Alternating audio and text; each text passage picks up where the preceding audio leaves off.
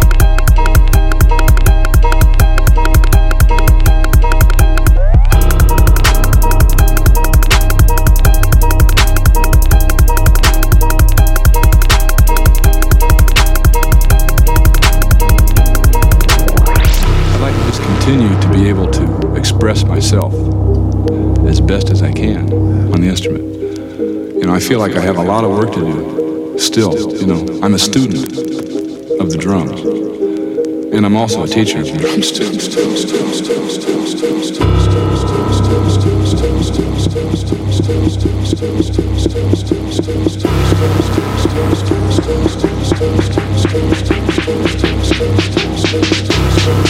and I'm